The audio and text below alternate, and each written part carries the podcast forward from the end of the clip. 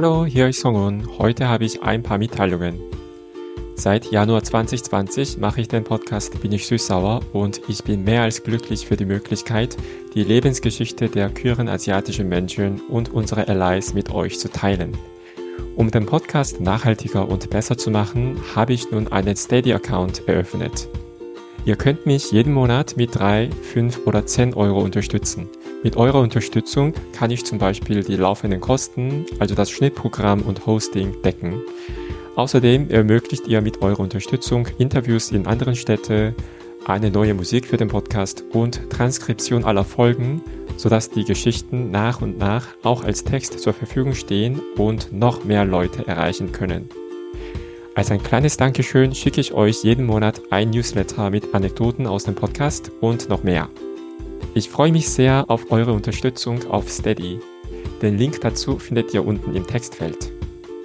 Am 4.7.2021 findet Colors of Change, die Kundgebung der queeren antirassistischen Initiative, zum zweiten Mal in Köln statt.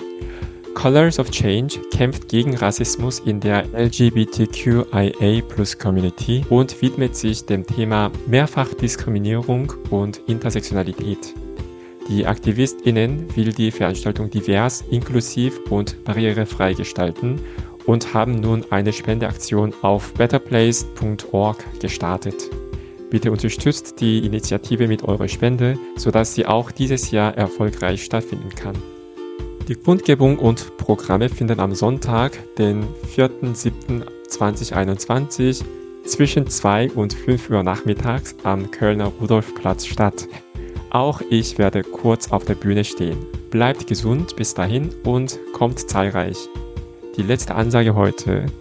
In der heutigen Folge sprechen wir über Themen und Situationen, die vielleicht für einige für euch belastend sein können also Gewalt in der Familie, Rassismuserfahrungen, Stereotypen und Transfeindlichkeit.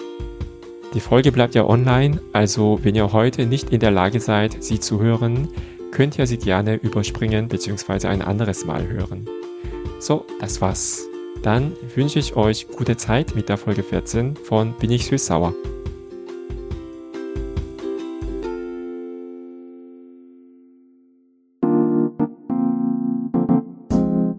Hallo und herzlich willkommen bei der Folge 14 von Bin ich süß-sauer. Ich bin Songun und ich rede mit queeren asiatischen Menschen in Deutschland über unsere Leben, Herausforderungen und Träumen. Heute ist der 1. Juni 2021 und in Köln gelten seit gestern Lockerungen. Das heißt, die Außengastronomie sind wieder offen, es gibt keine Ausgangssperre mehr in der Nacht und wir können uns wieder mit Freundinnen draußen treffen. Ich freue mich so sehr drauf. Außerdem treffe ich mich heute mit meinem Interviewpartner in Person. Da die Pandemie ausbrach, kurz nachdem ich mit dem Podcast angefangen hatte, habe ich bisher nur drei Gespräche tatsächlich vor Ort führen können und alle anderen Gespräche bisher nur über Zoom. Und dank Anyway, dem Kölner Raum für junge Lesben, Schwulen, Bi, Trans, Inter und Queers, darf ich heute meinen Gast in einem großen Raum mit Abstand persönlich empfangen. Vielen lieben Dank nochmal für die Möglichkeit, euren Raum zu benutzen. Anyway. Also, unser Gast heute ist ein Aktivist, Unternehmer und Performer, so habe ich das auf deiner Webseite gelesen. Mehr über ihn erfahrt ihr direkt von ihm selbst. Hallo Gianni. Hey, schön, dass ich da bin. Vielen Dank für die Einladung. Ich danke dir wirklich herzlich, dass du die Zeit gefunden hast. Sehr du gerne. Ja zurzeit sehr, sehr angefragt und sehr viel unterwegs. Das stimmt, ja. Es kommt mir irgendwie jetzt ein bisschen surreal vor, dass wir in diesem Raum hm. ähm, gegenüber uns sitzen. Hm. Die Sonne scheint rein. Ja. Und ja. ja, ich freue mich total. Es ist eine sehr schöne, angenehme Stimmung hier im Anyway. Ich habe ja auch immer schöne Erinnerungen an diesen Raum und an, äh, an diesen Verein beziehungsweise an diesem Space hier und deshalb freue ich mich sehr, dass ich heute hier mit dir sprechen darf. Ah, das, ja, danach vielleicht frage ich auch gleich. Ähm, Gianni, möchtest du dich kurz vorstellen?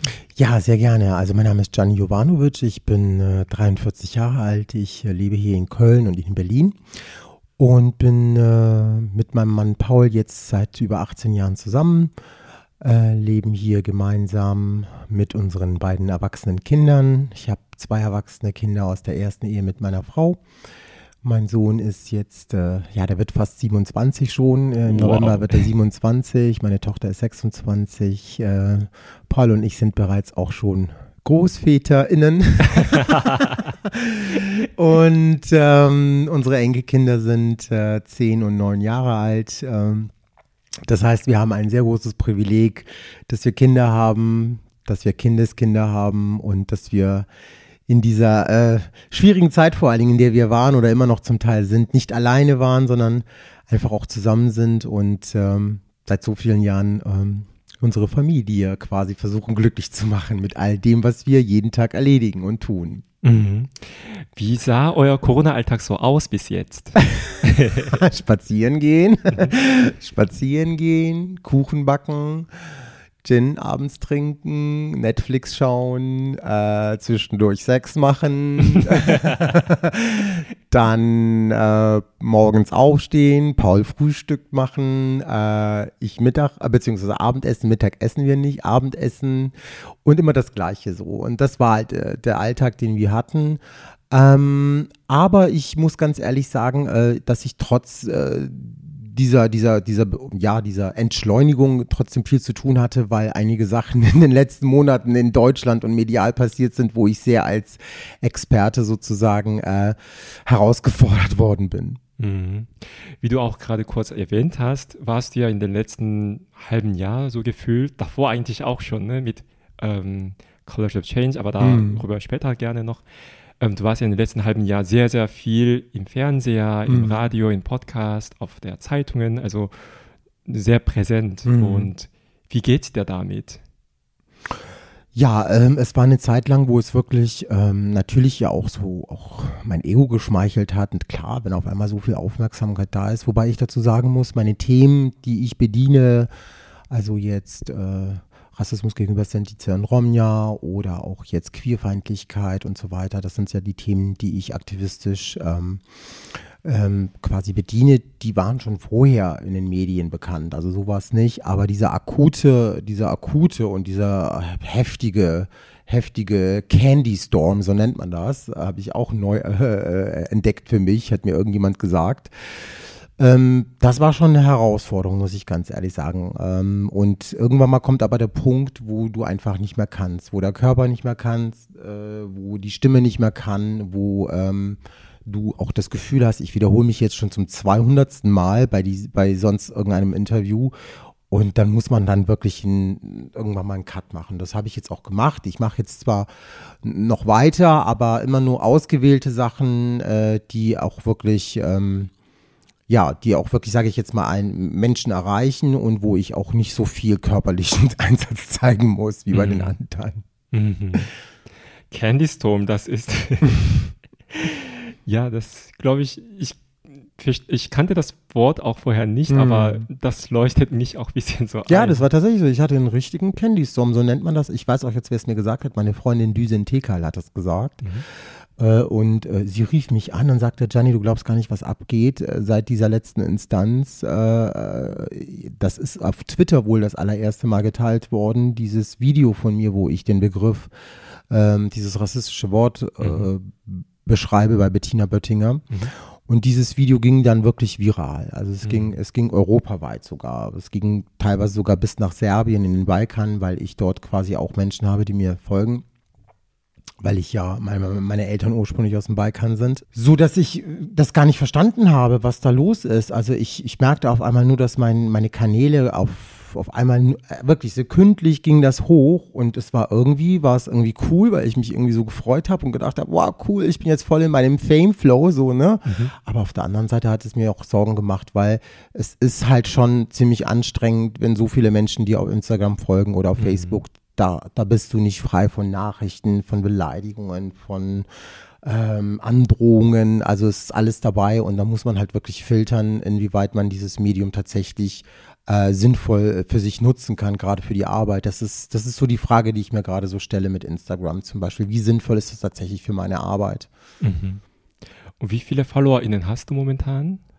Äh, ich glaube, roundabout 25.000. Das ist jetzt gar nicht so viel, aber ich hatte oh. irgendwie am Anfang, als es losging, irgendwie so 2.000 und innerhalb von ein paar Tagen kamen dann diese ganzen Follower dazu und ähm, auch, auch auto, autorisiert, glaube ich auch. Mhm.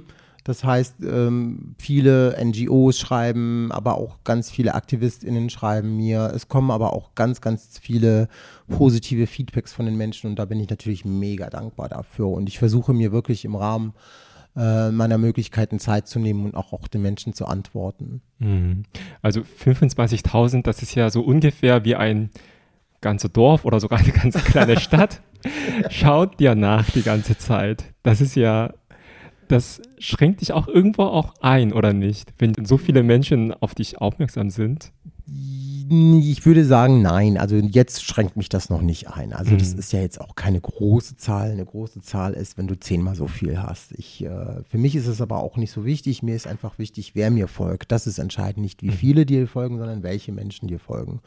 Und ich habe mal geschaut, so in, meinem, äh, in meiner Statistik, es sind 81 Prozent Frauen beziehungsweise queere Menschen, die dabei sind, mhm. PPOC, die dabei sind und nur irgendwie 19 Prozent Männer. und ganz wenige straighte Männer. In mhm. der Regel sind es queere Menschen, Menschen, die open-minded sind, sage ich mal, die die Welt verstanden haben und die vor allen Dingen mit sensibler Sprache was anfangen können. Das sind die meisten Menschen, die mir folgen. Und äh, deshalb ähm, habe ich da auch eine Verantwortung, finde ich, weil ich muss halt einfach auch schauen, dass ich entsprechende Beiträge dann formuliere, die die Leute auch ähm, für sich auch was äh, ja daraus rausnehmen können. Mhm. Mhm. Wie findest du dann die Ruhe? Mm, zu Hause. Ähm, oder auch unterwegs, wenn du zwischen. Nee, unterwegs habe ich keine Ruhe. Nee, das, mhm. wenn ich unterwegs bin, bin ich am Arbeiten in der Regel. Mhm. Also ich bin jetzt nicht so einer, der jetzt irgendwie ein Wochenende mal irgendwie nach München fährt oder nach Hamburg fährt und dort jetzt irgendwie nur irgendwie schön. Ja, mache ich. Wenn, dann mache ich das mit meinem Partner zusammen. Mhm. Das schon, aber alleine mache ich das nicht. Mhm. Wenn ich alleine unterwegs bin in den Städten ähm, dann bin ich meistens am Arbeiten. Da habe ich keine Zeit, wirklich äh, runterzukommen. Aber ich habe ich hab meine, meine Enkel, mein Hund, mein, mein Mann, meine Wohnung, meine Freunde. Das sind so die, die Quellen, die mir dann auch wieder Kraft geben und wo mhm. ich dann mich auch geschützt fühle. Mhm. Mhm. Du schöpfst auch quasi so die Kraft durch deine nahen Umgebung und Menschen, die, die dir nahestehen. ja, ich glaube, wir alle. Also mhm. ich glaube, dass Beziehungen doch in unserem Leben doch eine entscheidende äh, Wichtung haben. Das haben wir ja jetzt gerade in dieser Pandemiezeit gesehen, wie schlimm das war, wenn, dass wir keine körperlichen, sexuellen, emotionalen, wie auch immer Kontakte hatten. Das hat schon ganz viel mit uns gemacht. Und ich glaube, ähm, wenn du heute eine Familie hast, und eine Partnerschaft hast, bist du heute in dieser Zeit meiner Meinung nach privilegiert ähm, gutes Verhältnis zu der Familie, ein gutes Verhältnis zu Freunden, ein gutes Verhältnis zu ArbeitgeberInnen, gutes Verhältnis äh, zu sich selbst. Das ist äh, harte Arbeit aber auch. Es ist kein, ja, kein, kein Gift, was man einfach nur so geschenkt bekommt, sondern es ist tatsächlich Arbeit, Arbeit, Arbeit, alle Beziehungen. Und das ist mir halt einfach nochmal bewusst geworden in dieser ganzen Zeit, weil man da ja auch wirklich so ein bisschen entschleunigt wird und dann auch wirklich mehr nachdenkt. Und ich habe einfach für mich festgestellt, dass ich eigentlich gar nicht so viel zum Leben brauche. Mhm. Also gar nicht so viel diesen ganzen Luxus und von diesem ganzen, was wir jetzt sprechen, Reisen und keine Ahnung, ins Café gehen und ins Kino gehen und ins Theater gehen. Ja, das ist alles schön. Mhm. Aber ich habe es jetzt in den anderthalb Jahren jetzt auch nicht schmerzhaft vermisst, muss ich mhm. ganz ehrlich sagen, obwohl ich jemand bin, der selber auf Theaterbühnen steht und spielt. Mhm. Ähm, aber ich hatte, wie gesagt, selber persönlich sehr, sehr viel zu tun. Das heißt, äh, ich war da auch in einer sehr privilegierten Position, kann aber natürlich verstehen und nachvollziehen, wenn es gerade Menschen, die im Kulturbereich arbeiten, die halt wirklich, wirklich Scheiße gefressen haben in diesen letzten anderthalb Jahren. Mhm. Und das hat mir schon sehr wehgetan für meine Freunde und Freundinnen, die wirklich aktiv und auch vor allen Dingen davon leben. Das war schon, das war schon eine harte Geschichte die hat man wirklich ähm, komplett irgendwie, auch wenn sie zwischendurch immer wieder im Diskurs erwähnt worden sind, aber am Ende des Tages hat man sie vergessen und vernachlässigt. Mhm. Und jetzt mit der Lockerung und auch ähm, Impfungen hoffen wir nun, dass das jetzt auch wieder bald stattfinden kann im nächsten Spielzeit, also der nächsten Spielsaison. Ne? Genau, da hoffen wir alle drauf, ja. Hm. Bessere Zeiten. Ja. Ähm, du hast ja auch kurz vorher erwähnt, ähm, dass du mit Anyway vorher auch zu tun hattest. Warst du hier auch der Besucher oder? Äh, ich weiß nicht, ich glaube, ich habe einmal habe ich mich mit einer Gruppe von Jugendlichen ah. getroffen hier. Mhm. da wollte ich über die Geschichten von, also Coming-out-Geschichten von jungen Menschen in der heutigen Zeit, weil mein Coming-out schon sehr bizarr war. Mhm. Und ich wollte halt einfach mit jungen Menschen sprechen, die selber queer sind und äh, mir ihre Geschichten von ihrem Coming-out erzählen. Und das mhm. haben wir gemacht. Ich glaube, wir haben 10, 15 Jugendliche waren hier. Das war ein großartiger Abend. Ich habe da ganz, ganz viel mitgenommen. Habe dann darüber geschrieben. Fand ich total interessant. Das war das eine. Dann war ich hier auf einem Vortragsworkshop von Ajay. Mhm. Ajay hat hier, ähm, was hat er gesagt? Sauer, wie hieß denn? Der hat so einen Dokumentarfilm gedreht. Äh, der hieß, glaube ich, irgendwas mit Sauerland und Curry oder sowas. Mhm. Ähm, und da habe ich ihn hier gesehen und habe mich sofort äh, äh, in die Person Ajay ähm, äh, verliebt, weil äh, ich, ihn, ich die Person Ajay einfach so als, als, als Mensch gesehen habe, der mich einfach unheimlich fasziniert hat. Und ähm, dann war es hier, dann äh, kenne ich das auch noch von Ibrahim Mokdad, beziehungsweise Ibrahim Willeke. Mhm. Der macht Zofra Cologne, glaube ich, hier. Mhm. Das ist uh, Rainbow Refugees, Sephora Cologne, glaube mhm. ich. Da ist auch mal so ein Treffen hier, auch mit Essen und so. Also ich kenne das Anyway ganz gut. Und das Anyway hat uns auch, glaube ich, letztes Jahr sogar bei Colors of Change äh, auch monetär unterstützt. Und dafür mhm. danke ich dem Anyway nochmal äh, an dieser Stelle. Ich finde das großartig, Leute, dass ihr uns da supportet habt. Mhm. Mhm. Ja, ich finde das auch, das erwähne ich auch jedes Mal, wenn ich die Chance habe. Ähm, ich finde das einfach großartig, dass es so einen Raum gibt für die queeren Jugendlichen. Ja, das stimmt. Wenn ich mich so zurückblicke, wie ich ähm, mhm. als Jugendlicher war, ne? ich war, ich wusste schon, dass ich ein schwuler Junge war. Mhm. Ich traute das irgendwie überhaupt gar niemandem zu sagen. Mhm. Und das blieb einfach die ganze Zeit in mir und deshalb hat es mir auch bei so lange gedauert, dass auch rauszunehmen, also rauszubringen, so dass ich schwul war. So. Wie, war, wie war das eigentlich bei dir? Du, du hast ja selber gesagt, äh, du, bist, du bist hier migriert, äh, du mhm. warst ja erwachsen. Genau. Ähm, war das in Südkorea? Wie ist das da? Ich habe wirklich überhaupt keine Ahnung, wie Homosexualität in, äh, in Südkorea, wie man damit umgeht. Mhm. Ich glaube, da gibt es sehr, also je nachdem, wo man schaut, bekommt man ganz unterschiedliche Bilder. Also auf der einen Seite gibt es so Populärkultur, wo ähm, schwulen Liebesgeschichte auch so hoch gefeiert wird, mhm. ne, mit, ähm, ja, vor allem gespielt von zwei nicht offen schwulen Schauspielern, gut aussehend, sehr wahrscheinlich heterosexuellen und irgendwie viele Mädels und junge Frauen gehen total darauf ab. So, sie mhm. feiern das so. Auf der anderen Seite ähm, muss jeder Mann ähm, zur Militär gehen und wenn da erwischt wird, dass du schwul bist, dann wirst du bestraft. So. Und in der Gesellschaft gibt es jetzt seit langem auch ähm, die Bemühung, ähm, Antidiskriminierungsgesetz ähm, zu endlich mal ähm, zu etablieren bei uns. Mhm. Aber das wird auch aufgrund von der Gleichberechtigung zwischen ähm, sexuelle Minderheiten mhm. und andere Menschen immer, ähm, immer geblockt. Also, also, es ist quasi immer noch eine schwierige, eine schwierige Situation. Wie war das für dich mhm. damals?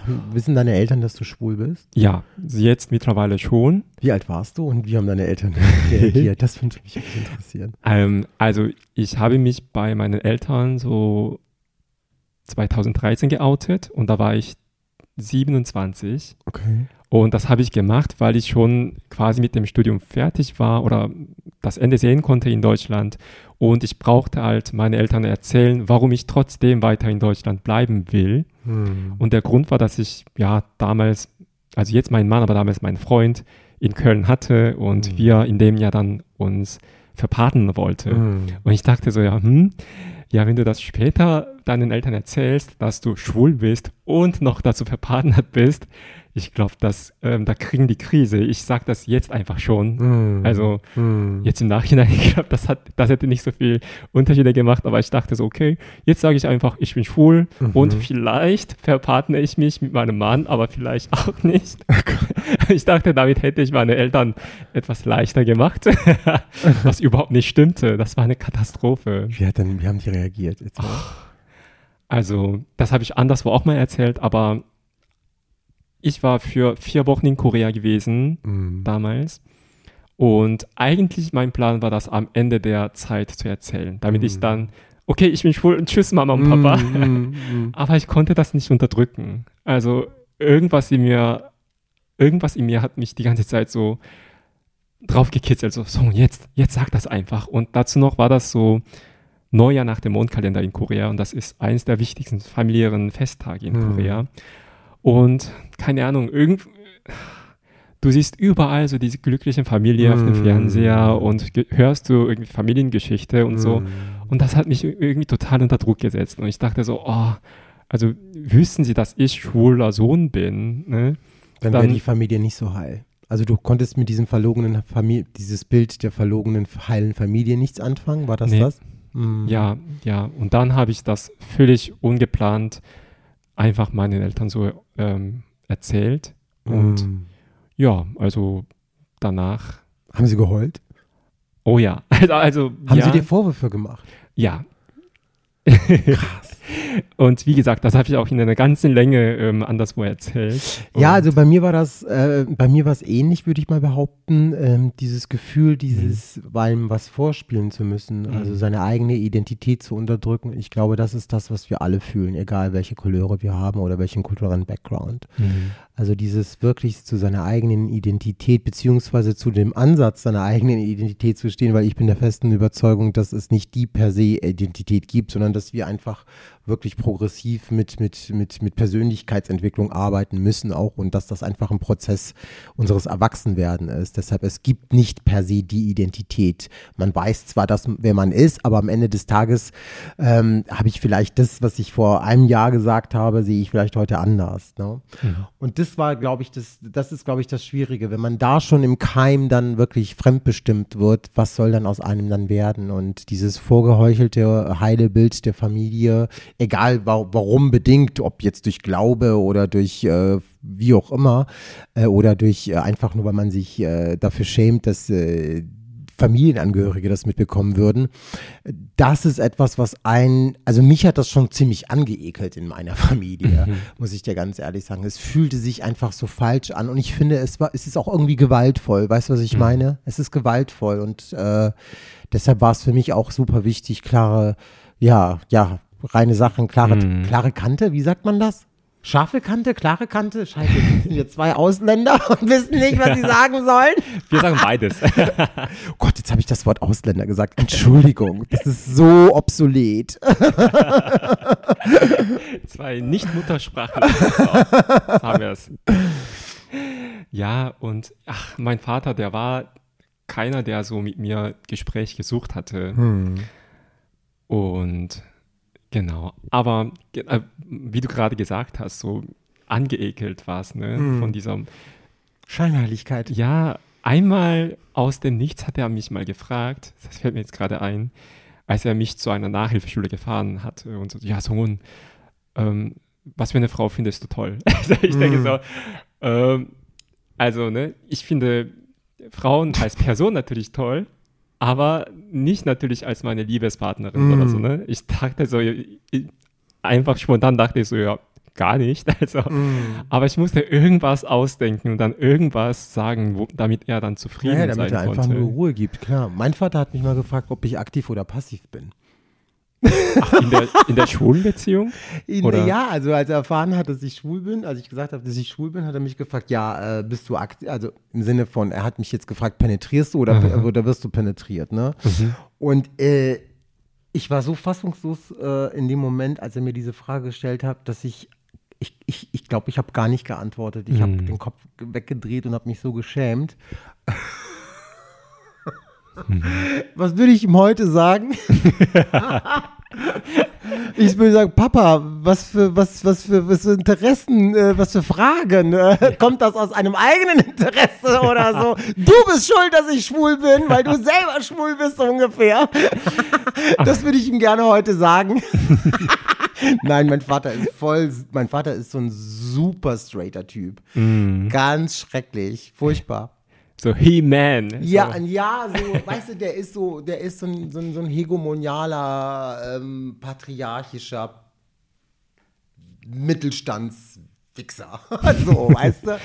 Und äh, ich sag ihm das ja auch. Mein Vater ist ja auch nur 16 Jahre älter als ich. Ne? Okay. Das muss man dazu sagen. Wir haben da auch nochmal eine andere Beziehung, was Mhm. auch so Konversation betrifft. Ich sehe das ja auch an meinem Sohn, der auch nur 16 Jahre älter als ich. Also das ist nochmal eine andere Kommunikationsform. Mhm.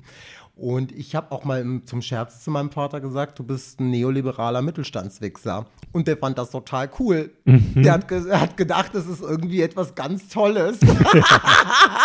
Und so verarsche ich ihn dann, so gebe ich es ihm dann zurück. So. Aber ich finde es trotzdem, ähm, das heißt ja, dass zwischen dir und deinem Vater, mit dem du vielleicht nicht so die einfachste Beziehung hast, Mhm. trotzdem gibt es so eine Ebene, wo du humorvoll sein Ja, kannst. natürlich, klar. Das Okay. ist eine Form von Kommunikation. Humor ist auch eine gemeinsame Basis und auch vielleicht auch eigene ja, Schmerz, der aus der Vergangenheit liegt, äh, auch vielleicht auch zu verarbeiten oder ihn vielleicht abzuflachen. Also Humor ist ganz wichtig bei der Geschichte.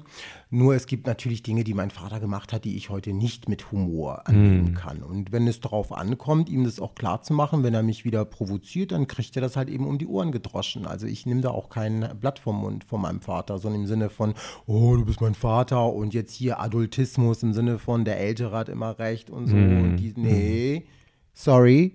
Nee, nee, nee, du hast ganz viel Scheiße gemacht in der Vergangenheit, mein Lieber. Und du hast ganz viel Fremdbestimmung in diese Familie reingebracht, insbesondere mir und meinem Sohn gegenüber. Und da ist es äh, so, dass ich heute mit 43 Jahren, wenn der mir doof kommt und da irgendwie mit seiner patriarchisch, rassistisch, sexistisch, homophoben Art, die er besitzt, äh, da äh, Quatsch erzählt, dann kriegt er halt von mir gleich schnell die Salami vom Brot genommen. Ne? Dann sage ich, nee, so nicht. Letztens sagte meine Enkeltochter, meine Enkeltochter ist ja zehn und das ist ja ihr Urgroßvater. Und er hat irgendwann wieder irgendwas ähm, Rassistisches von sich gegeben. Und dann sitzt sie so da und das ist so geil gewesen, es war so eine skurrile Situation, wir sitzen im Wohnzimmer, die gesamte Familie ist da, meine Familie ist nicht so groß, wir sind irgendwie zehn Personen. Und meine Enkelkinder saßen dort, meine Ex-Frau, meine Kinder, Eltern, irgendwie noch eine Freundin. Und mein Vater redete in der, in der Zeit irgendwas und meine Enkeltochter lackierte mir in der Zwischenzeit die Fingernägel bunt. in diesem gesamten Raum, vor diesem gesamten, es war also so eine skurrile Situation und mein Vater, der hat das irgendwie gar nicht mitgekriegt und wenn ja, hat es vielleicht sogar äh, über, äh, übersehen wollen und erzählte dann irgendeine rassistische Scheiße und dann guckt mich meine Enkeltochter so an und sagt so, zu, äh, guckt mich erst an und dann dreht sie sich mit dem Kopf zu meinem Vater und sagt, Uropa, du redest rassistische Scheiße. Schäm dich.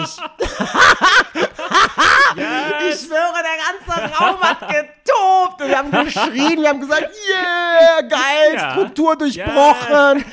Struktur durchbrochen, den alten, äh, den alten, den alten hegemonialen Mann kastriert. Geil. Ende mit dem Patriarchalen. Ja, so sieht's aus. Super. Ja, aber ich bewundere dich, dass du da mit Humor mit deinem Vater kon also kontern kannst, denn das war bei mir überhaupt, also Ja. ist immer, bei mir immer noch nicht möglich. Das also die sind dann dir. sofort beleidigt Ja. und dann wird er auch sehr schnell so ähm, handgreiflich. Ach, dein Papa haut auch. Ja, meine haut auch. Ja, und keine Ahnung, ja, vielleicht Wir sind geschlagene dazu, Kinder. bin ich vielleicht da immer noch ähm, irgendwo sehr geängstigt und deshalb habe ich das nie so getraut, ihn so dermaßen Ja. so zu konfrontieren. Und Ja, ja, ich verstehe, was du Ja. meinst. Das ist oft bei vielen Menschen so, dass also quasi so diese Autorität, Mhm. autoritäre äh, Art und Weise, ne, Vater und Mutter irgendwie auch zu halten und zu ehren und nach oben zu tragen und äh, da gar nicht so in die Konfrontation geht. Ich finde, ich finde, oft, ich bin ja selber Vater. Ich äh, hätte auch ein Problem, wenn mein Sohn mir auf einmal irgendwie, äh, keine Ahnung, äh, ähm, auf den Kopf irgendwie ähm, springen würde. Äh, ist auch passiert, aber es passiert anders. Es passiert im Diskurs. Und das ist halt wichtig. Ne? Also wir brauchen immer einen Diskurs miteinander in Familien, insbesondere in Familien und in Beziehungen. Also der Diskurs und vor allen Dingen die Einsicht auf Realitätsfakten. Ich rede nicht von Wahrheit. Wahrheit ist was sehr Subjektives. Ich rede davon, dass wir uns einigen müssen, dass es bestimmte Real, äh, Realitäten gibt, die halt einfach Schwierigkeiten mit sich bringen. Und wenn man das in einem respektvollen Diskurs, gerade innerhalb der Vers äh, Familie, hinbekommt, dann glaube ich, kann man das, ähm, äh, kann man das äh, auf allen anderen Ebenen ähm, ähm, ähm, ähm, ja, verlagern. Im, im, im, im, Im Kollektiven, politisch, gesellschaftlich, stadtpolitisch, queerpolitisch. Also die, die, wir müssen lernen, über schmerzhafte Dinge im gesamten Kontext einfach respektvoller miteinander zu reden und auch vielleicht manchmal auch was auszuhalten. Vielleicht möchte ich gerne auch ein Vater werden, aber irgendwas in mir sagt, das kann ich nicht so gut hinkriegen, eben weil ich keinen so einen tollen Vater hatte. Mhm. Und ich frage mich auch total stark irgendwie so, kannst das wirklich ohne so ein Rollenbild gehabt zu haben? Ne? Und wenn ich dich jetzt so höre ähm, und wenn ich vor allem die tolle Geschichte mit deinem Enkelin höre, denke ich, das kann gut klappen. Mhm. Und klappt das gut? Wenn nicht, dann wie gehst du damit um? So. Also ich glaube, dass, dass man äh, als Mann, jetzt mal unabhängig davon, ob du schwul bist oder straight bist, spielt erstmal keine Rolle, dass man den Wunsch äh, hat, Kinder zu bekommen, erstmal was Wunderschönes und was sehr Natürliches, empfinde ich das. Da sehe ich die sexuelle Identität nicht als, äh, als Problem an. Äh, Fakt ist, dass es natürlich schwieriger ist, ganz klar, als schwuler Mann Vater zu werden. Aber es ist ja Gott sei Dank heute auch möglich, weil es ja auch sehr viele Frauen gibt, queere Frauen, die ebenfalls diesen Wunsch haben, Mutter zu werden. Ähm, ich glaube, äh, Vaterrolle, die, die ich heute trage, ist äh, harte Arbeit gewesen. Mhm. Es ist auf jeden Fall gewesen, dass ich mich von alten traditionellen Strukturen, die meine Familie so für sich gesetzt hat, äh, befreien musste. Ich musste tatsächlich so eine Art Zäsur machen, also so einen mhm. richtigen Abriss quasi mit der Abrissbirne durch komplett ganzen Generationen gehen mhm. zu müssen, um zu gucken, einfach auch, was war da eigentlich, was ist da eigentlich passiert, was waren die Gründe dafür, dass mein Vater dieser Vater geworden ist, den ich mhm. hatte. Und wenn du das wirklich verstehst, äh, dann kannst du auch in vielen Dingen auch vielleicht verzeihen. Das bedeutet nicht, dass man es vergessen muss, was da passiert ist, auch innerhalb der Beziehung zueinander.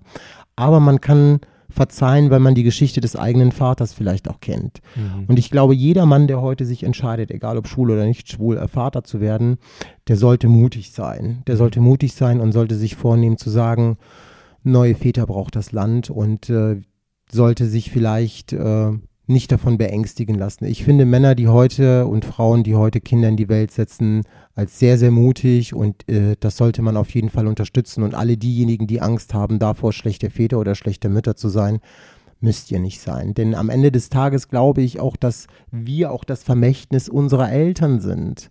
Also wenn unsere Eltern alles falsch gemacht hatten, und auch deine Eltern alles falsch gemacht hätte, dein Vater alles falsch gemacht hättest, wärst du heute nicht der Mann, der du heute bist. Mhm. Und genauso ist es bei mir auch. Also das heißt, es ist auch wichtig, dass wir immer abwägen und gucken, was war gut, was war schlecht und das, was unsere Eltern vielleicht schlecht gemacht haben, machen wir besser bei unseren Kindern. Und deshalb obliegt es jedem Menschen, seine eigene Rolle als Vater oder Mutter selbst zu definieren. Das ist eine sehr, sehr große Freiheit, die wir haben in diesem Land. Danke. Bitte.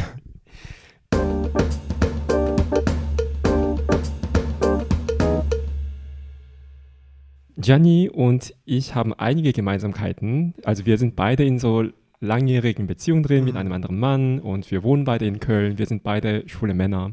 Und ich sage das auch so häufig, vielleicht ähm, wissen meine HörerInnen mittlerweile so, dass ich super ungern in Köln als schwuler Mann mhm. in Clubs oder in Kölner Schulenszene oder Queerenszene unterwegs bin. Ähm, da ich einiges mitbekommen habe durch anderen ähm, asiatischen queeren Menschen und auch, dass ich ein paar Dinge an mir selbst also ähm, erfahren musste. Mm. So. Und wie ist es bei dir? Also gehst du gerne raus und gehst, gehst du gerne tanzen? Also wäre es mm. nicht Corona gewesen zum Beispiel? Mm.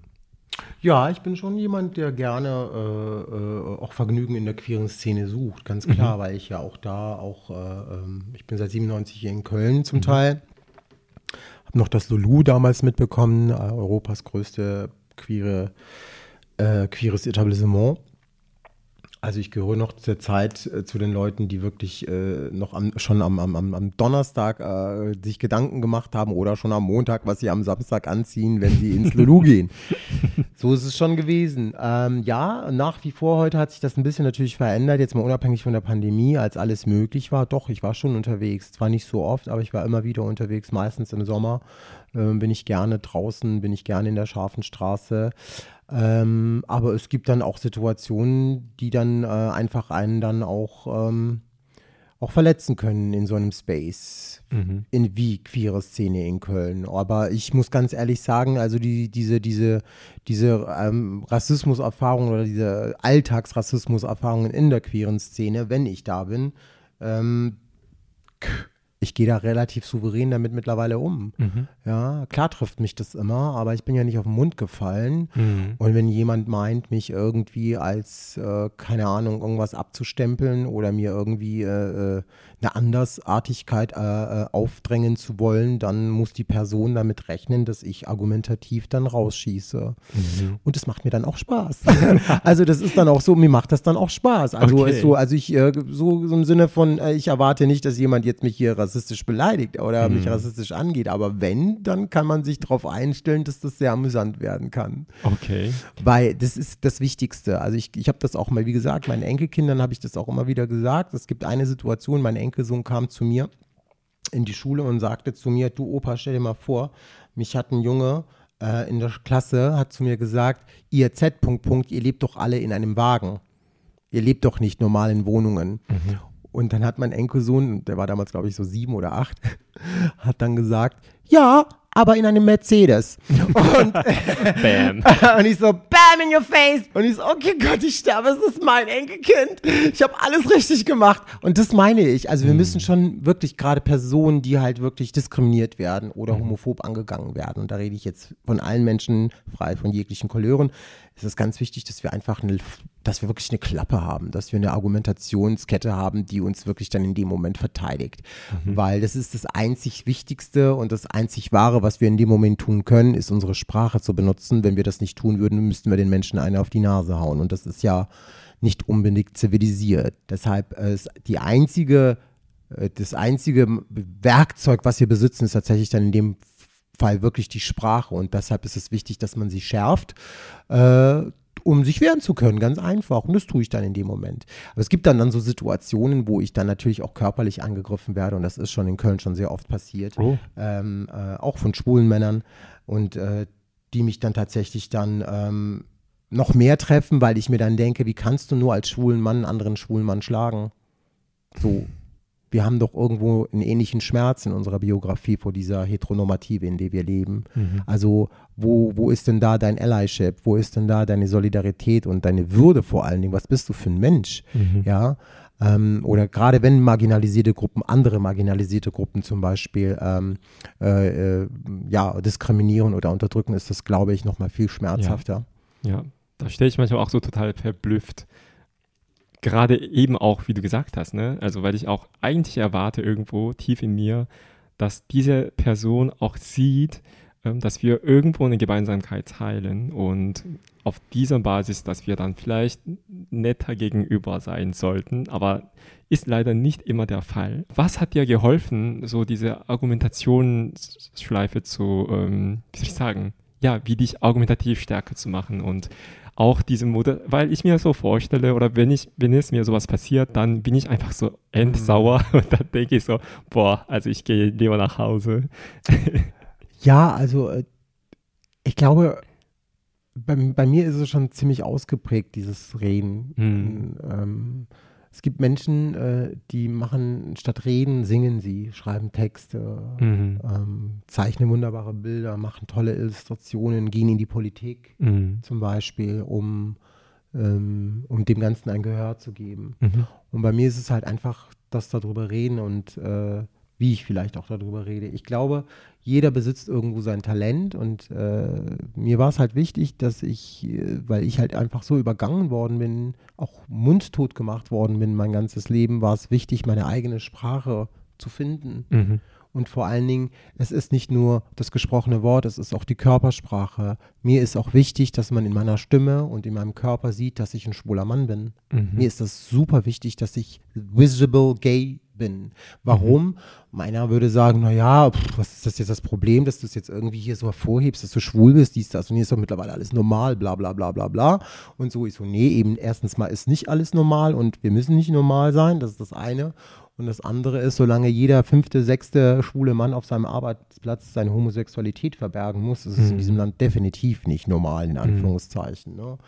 Somit ähm, ist es für mich, weil ich halt dazu, ja, es, es, es, wurde quasi für mich entschieden, dass ich nicht schwul bin. Es wurde für mich entschieden, dass meine Männlichkeit so aussehen muss wie ähm, die meines Vaters. Also mhm. so eine super straight äh, ähm, äh, Virilität. Ne? Das ist nicht mein Ding gewesen. Ich merkte, dass ich äh, mich unter diesem Konstrukt, was es ja nichts anderes ist, dieses Rollenbild, äh, ähm, das, da, da gehe ich unter, da gehe ich kaputt, weil Gianni einfach nicht so ist. Der mhm. ist anders. Ich meine, ich habe schon mit vier Jahren Röcke getragen. So ich auch. Ja, oh Gott, ich schwöre. Wir waren damals schon Gender Non-Binary. heißt das so? Gender Non-Binary? Ich glaube schon. Und ähm, das Ding ist, für mich ist es klar, weil wenn, wenn ich rede, muss ich das Gefühl haben, mein Körper muss frei und echt sein. Mhm. So, und deshalb gehört es dazu für mich, dass ich auch erkannt werde als äh, schwuler Mann. Ganz einfach. Mhm. Weil das für mich auch eine Stärke ist. Es ist einer meiner Quellen, muss ich ja ganz ehrlich sagen. Also Roma sein ist einer meiner Quellen, aber auch dieses Schwulsein und mein Schwulsein aber so äh, ähm, zu gestalten, wie ich das möchte, auch in mhm. meiner Art und Weise, wie ich lebe, wie ich performe, wie ich mich gebe. Und das ist auch ganz wichtig, weil ich finde diese Debatte immer darüber, was ist männlich, auch bei uns mhm. in der Community, in der queeren Community oder in der schwulen Community, was ist männlich und was ist nicht männlich. Oder mhm. dass äh, viele Männer, die vielleicht äh, nicht, äh, keine Ahnung, 100 Kilo Muskelmasse haben und vielleicht äh, etwas äh, schmaler sind, etwas kleiner sind, gleich als unmännlicher dargestellt werden. Also da spielen wir auch sehr und reproduzieren vor allen Dingen dieses, dieses stereotypisierte Bild, was wir aus der Heteronormative ja. auch kennen. Das ist leider sehr schade. Mhm.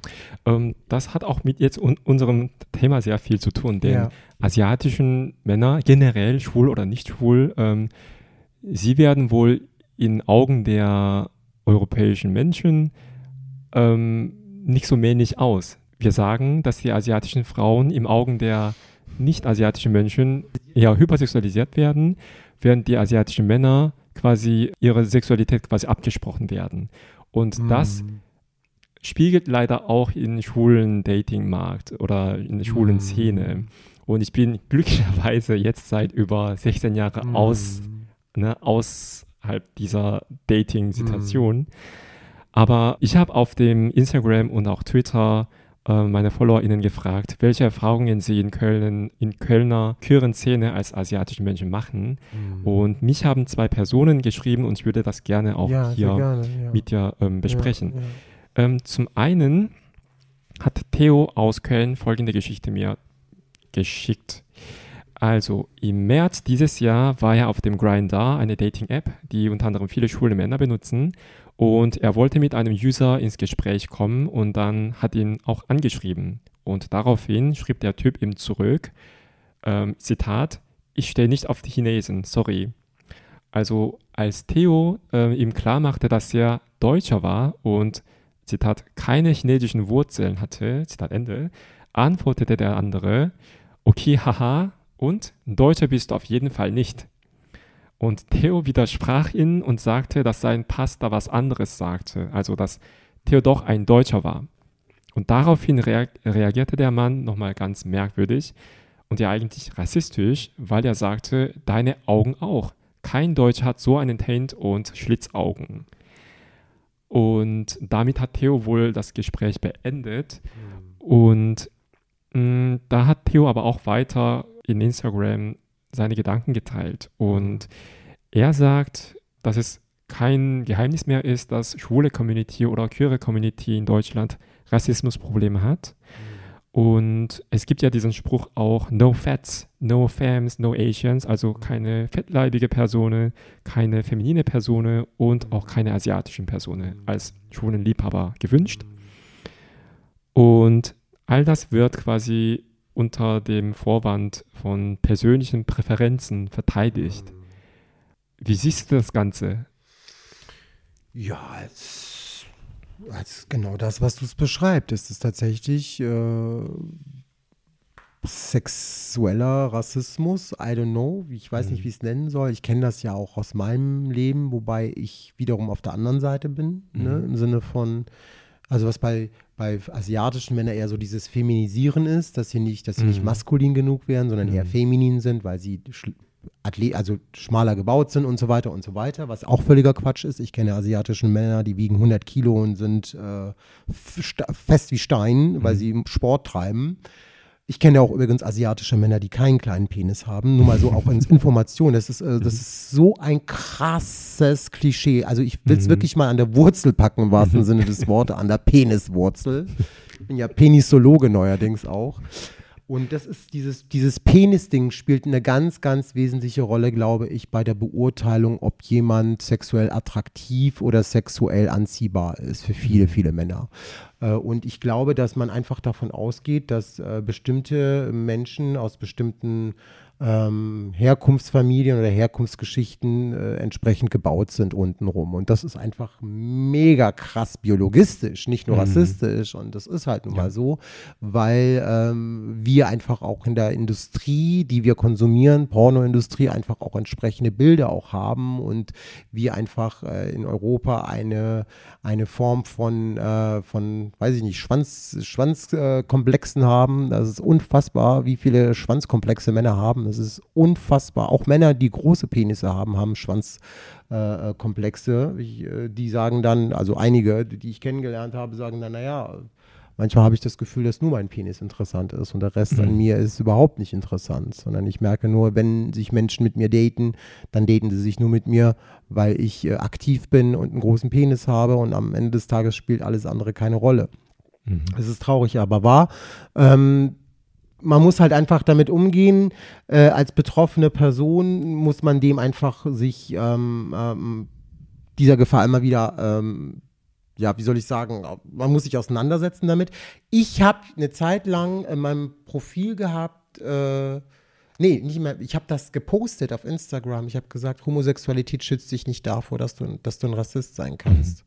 Also Sexualität, sexuelle Präferenzen oder sexuelle Identität schützt sich nicht davon, Rassismus zu reproduzieren. Mhm. Das sind zwei verschiedene Paar Schuhe, glaube ich. Ne? Mhm. Also man sieht das ja auch an bestimmten PolitikerInnen, die entsprechenden Parteien sind, die selber queer sind und trotzdem, ähm, trotzdem äh, braune Scheiße von sich geben. Oh ja. Also das ist halt so auf jeden Fall Fakt. Das, ist, äh, das, das hat, glaube ich, damit erstmal so per se nichts zu tun. In bestimmten Bereichen schon gerade wenn es man so den Nationalsozialismus hier in diesem Land so sich abcheckt, der war ja sehr männlich und der war ja sehr straight mhm. und auch man weiß auch, dass sehr, sehr viele hohe äh, Generäle und was die alles nicht waren, selbst bei Hitler glaubt man ja, dass er schwul war.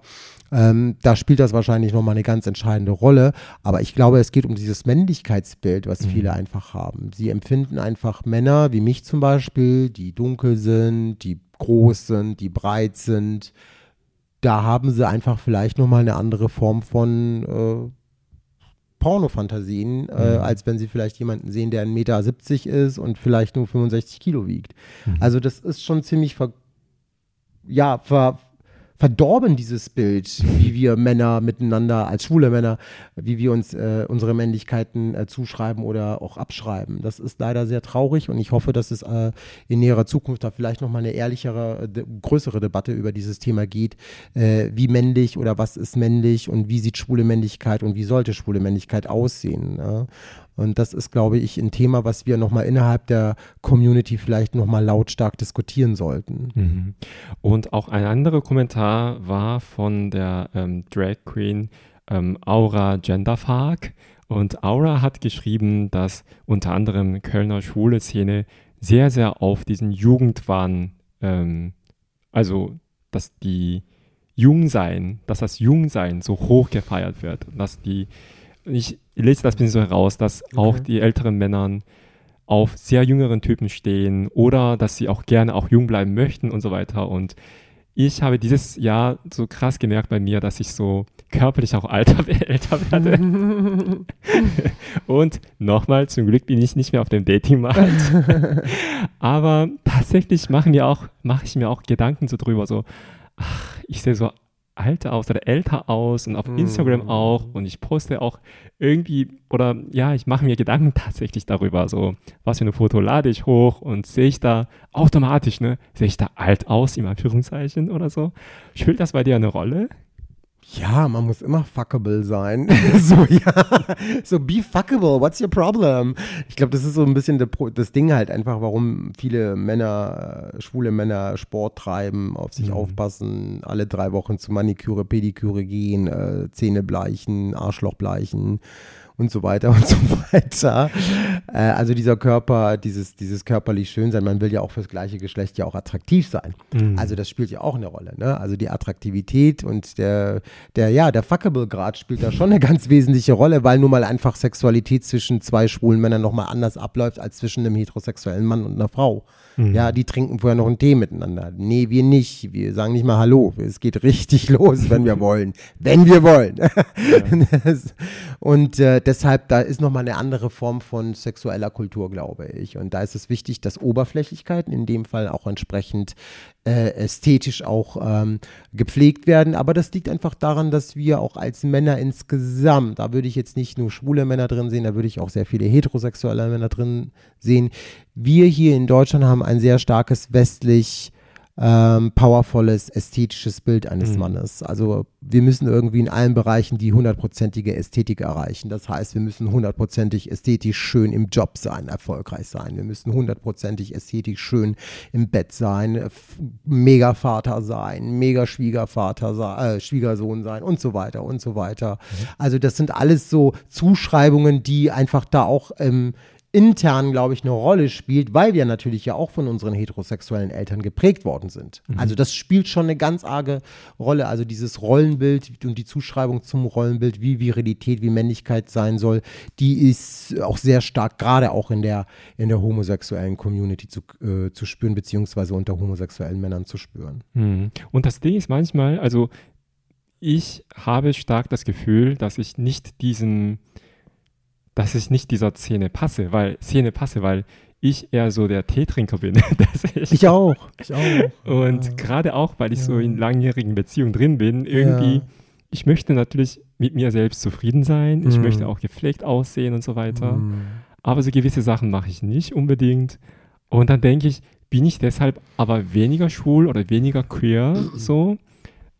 Denn manchmal, ne, wenn ich auf der ähm, beim Bermuda-Dreieck bin, sondern da gibt es so ganz, ganz bestimmte Ästhetik ne? mhm. oder Klamottenstil und so weiter und so fort. Und die sind so irgendwo dann doch ziemlich ähnlich. Und mhm. so diese Diversität, die, die ich zum Beispiel in Berlin oder so sehe, mhm. ist in Köln noch nicht da. Ja, das, ich, ich weiß es ehrlich gesagt gar nicht so. Also ich weiß, dass es so in der Altstadt eher so, da hinten Pipinstraße, da sind so eher so die Männer, würde ich jetzt mal behaupten, ab in meinem Alter, so ab 40. Mhm.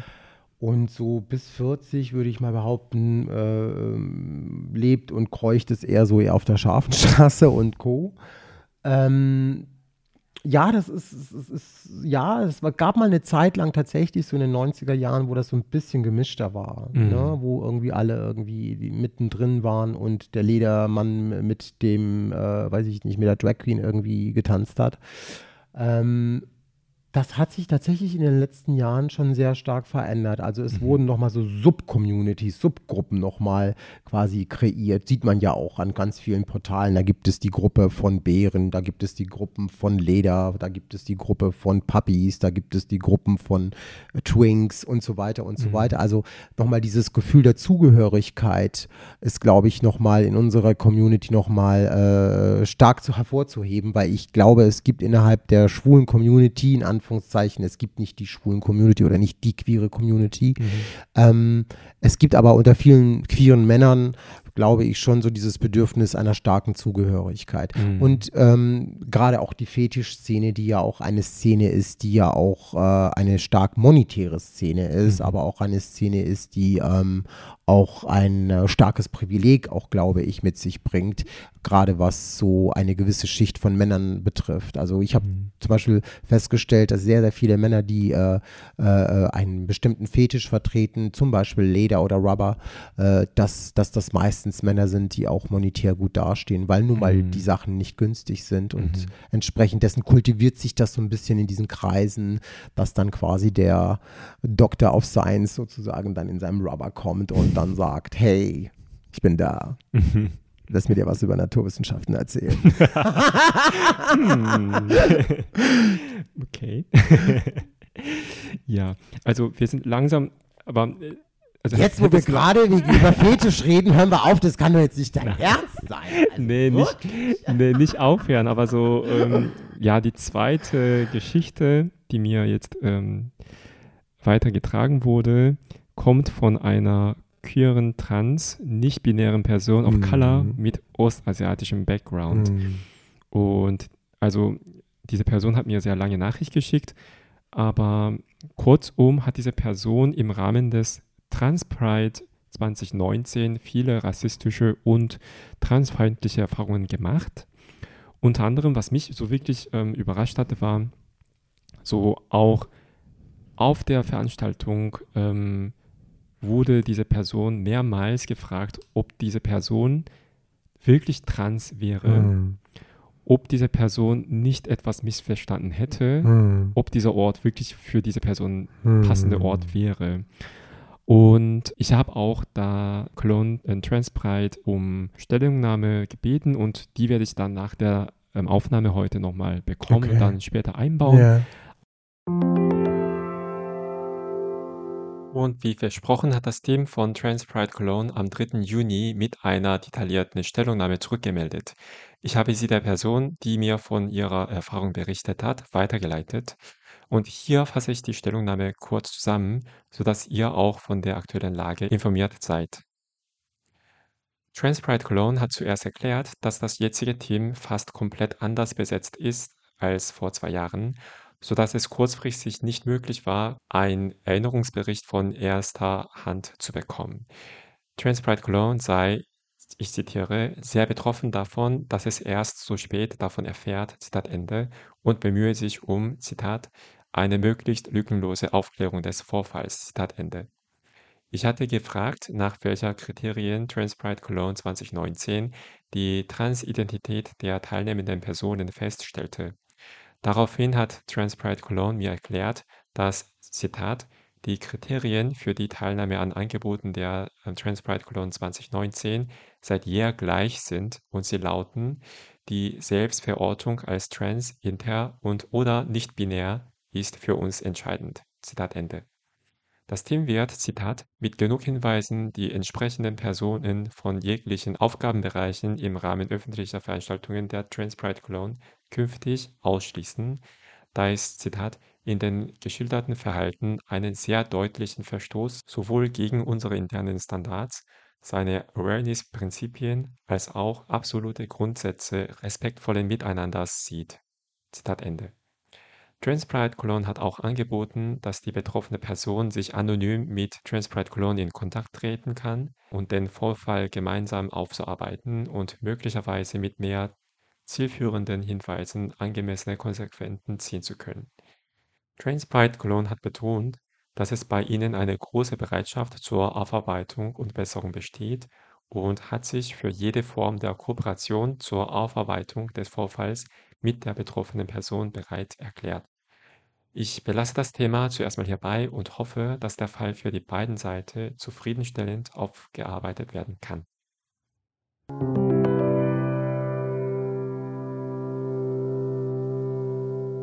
Was mir dann spontan einfiel, war eben das, also bist du queer genug, bist du in diesem Fall im Anführungszeichen trans genug. Weil, mhm. also wenn eine Person nicht nur, sage ich mal so, trans ist, sondern auch dazu noch asiatisch. Mhm. Der Hintergrund ist, dass oft auch für die Cis-Menschen häufig das als Angriff benutzt wird, also gegenüber asiatischen Menschen. Also sprich, ähm, bist du Männchen oder Weibchen? Bei dir okay. kann man das überhaupt nicht erkennen und oh so weiter Gott, und so fort. Schlimm, ja. Sowohl für die ähm, Cis-Männer oh als auch Cis-Frauen. Und was ich hier so ein bisschen rauslese, ist, dass es damit etwas zu tun haben könnte eben, es gibt ja ganz bestimmtes Bild von Transmann mm. oder Transfrau mm. in Deutschland und wir sehen tatsächlich sehr selten Transmann mm. oder Frau, die asiatisch ist, sind. Ne?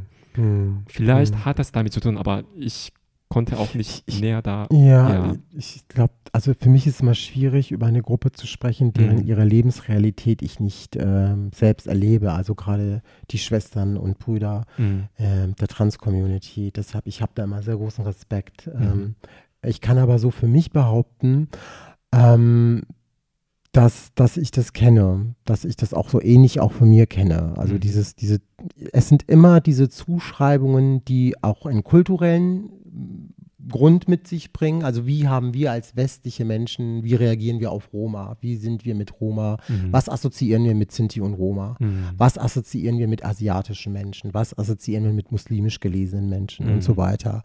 Und dieses Framing, also diese Kodierung, die wirklich über Dekaden in uns quasi kultiviert worden ist, in unserem Gedächtnis, in unserem eigenen Gedächtnis, in innerem Gedächtnis quasi abgespeichert ist, das ploppt dann einfach in bestimmt, bei bestimmten Menschen dann auch auf, auch bei mir teilweise. Mhm. Ne? Das ja, ist also, auch, ja. ja. das ist also, wir sind ja nicht alle von Vorurteilen freigesetzt, sagen wir es mal so. Ne? Dennoch glaube ich, ist es wichtig, dass man einfach in diesem Wort Vorurteil da einfach auch nochmal genauer reinhört und sich dann überlegt, was bedeutet das? Das heißt also, ah, Vorurteil ist für mich, ich urteile über jemanden und habe einen Vorteil mhm. dadurch. Und selbst wenn es irgendwie nur so ist, dass diese Person gerade als Projektionsfläche von mir benutzt wird, damit ich mich hier als souverän hinstelle mhm. und sagen kann, du bist schlechter als ich. Und das ist genau halt eben ein Punkt, was glaube ich auch sehr menschlich ist. Das ist eine, das ist eine sehr, ähm, sehr eine, eine, ein sehr ja, ein schwarzer Anteil, ein schwarzer Aspekt von Menschsein, glaube ich, dass wir so sind, diese Boshaftigkeit in uns tragen. Ähm, aber es ist tatsächlich durch, durch, durch, durch ähm, durch, durch ähm, Lebenserfahrung geprägt, dieses Vorurteil. Und ähm, ich, ich kann für mich nur behaupten, wenn das mir persönlich passiert, dann äh, bin ich unbequem. Also ich bin, mhm. ich bin auch wirklich nicht ein bequemer Typ manchmal, wenn es um dieses Thema geht. Und es ist mir auch scheißegal, wie es Menschen sehen oder nicht sehen. Ich muss meine Expertise, meine Lebensexpertise, die ich besitze zu diesem Thema, die mich jeden Tag herausfordert, die muss ich auf jeden Fall mir bewahren. Und mir ist auch ganz, ganz wichtig, und das haben wir so ein bisschen in, dieser, in diesem Land auch irgendwie verlernt, äh, unsere Wut, unseren Ärger, unser Unverständnis, aber auch unsere Ohnmacht zu zeigen, wenn manche Menschen, wie manche Menschen miteinander umgehen oder wie manche Menschen mit einem umgehen wollen. Und ich glaube, wir müssen emotionaler werden, aber wir dürfen nicht aggressiver werden und wir dürfen vor allen Dingen nicht Menschen irgendwie körperlich angreifen. Das ist für mich ganz, ganz entscheidend. Wir mhm. dürfen alles sagen im Rahmen dessen, aber wir dürfen nicht die Würde des anderen mit Füßen betreten. Das mhm. ist entscheidend. Mhm. Und konkret im Rahmen der Kölner Chören Szene hast du ja auch etwas dann ähm, ins Leben gerufen, nämlich ja.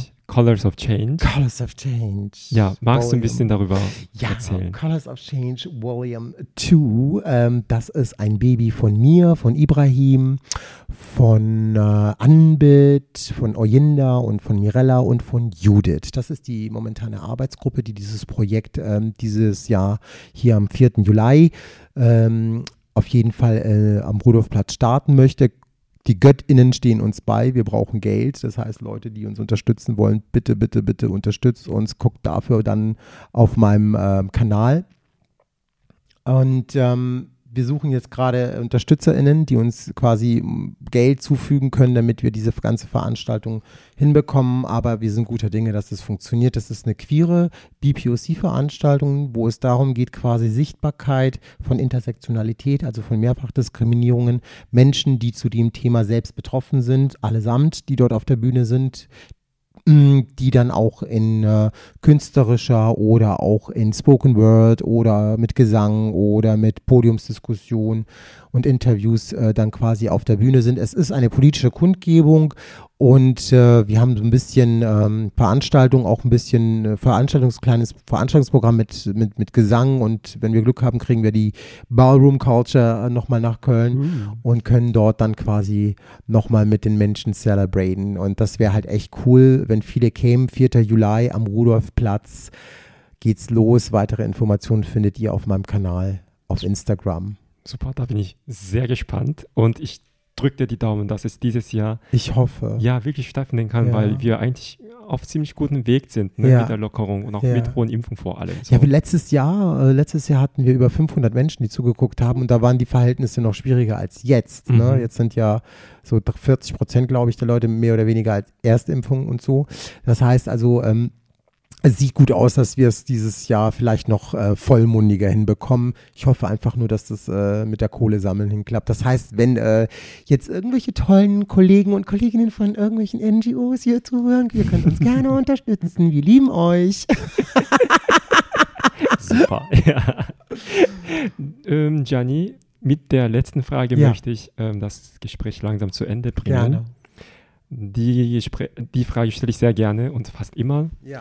Wovon träumst du? Wovor ich träume? Hm. Oh mein Gott, ich träume davon. Ich träume eigentlich nicht so viel. Ich habe viele Träume. Ähm, ich wünsche mir, dass wir hier in Köln noch näher zusammenrücken, gerade in der queeren Community. Ich wünsche mir, dass wir das Thema Rassismus, Transfeindlichkeit, auf jeden Fall Ableism, das ist ein ganz, ganz wichtiger Punkt, dass es, wir das noch mehr in die Mitte der queeren Politik holen und dass wir uns hinstellen und sagen, ey, queere Politik ist nicht nur irgendwie weißer Cis, weiße, äh, weiße Cis-Mann, weiße Cis-Frau, die jetzt hier irgendwie, keine Ahnung, für, weiß ich nicht, für mehr Sichtbarkeit stehen wollen und für äh, gleiche äh, Chancen am Arbeitsplatz. Nein, das ist noch viel mehr. Ähm, ich glaube, wir haben eine Verantwortung denen gegenüber, die heute nicht dieses Privileg zu haben, ähm, ähm, die, äh, sichtbar zu sein. Und deshalb ist es ganz wichtig, dass wir noch mehr wirklich äh, den Menschen ähm, Unterstützung bieten, die nochmal eine starke Intersektion haben und ähm, gemeinsam einfach nochmal wirklich ähm, das Thema angehen. Und gerade Rassismus und Transfeindlichkeit ist ein sehr, sehr großes Problem in der in der queeren Community und da wünsche ich mir einfach einen ehrlichen und größeren Diskurs darüber mit den ProtagonistInnen. Also nicht über sie sprechen bitte, ja, sondern die Menschen, die davon betroffen sind, die müssen gehört werden und die, die keine Ahnung davon haben, die sollen den Mund halten und denen zuhören und nicht anfangen, ihre Lebensrealität zu negieren oder irgendwelche ähm, äh, Ausgrenzungserfahrungen, die sie jeden Tag machen, äh, zu verhandeln mit denen. So im Sinne von, ja, du musst es jetzt mal beweisen, dass du irgendwie, keine Ahnung, als Transfrau die ganze Zeit irgendwie von irgendwelchen Männern gefragt wirst, wie dein Dad-Name ist oder so. Also das sind alles so Dinge, die wir einfach noch mehr in den Fokus bringen müssen. Gianni, vielen, vielen Dank für deine Zeit und auch für das Gespräch. Und wir hören und sehen uns auch wieder. Dankeschön. Ich danke dir. Tschüss.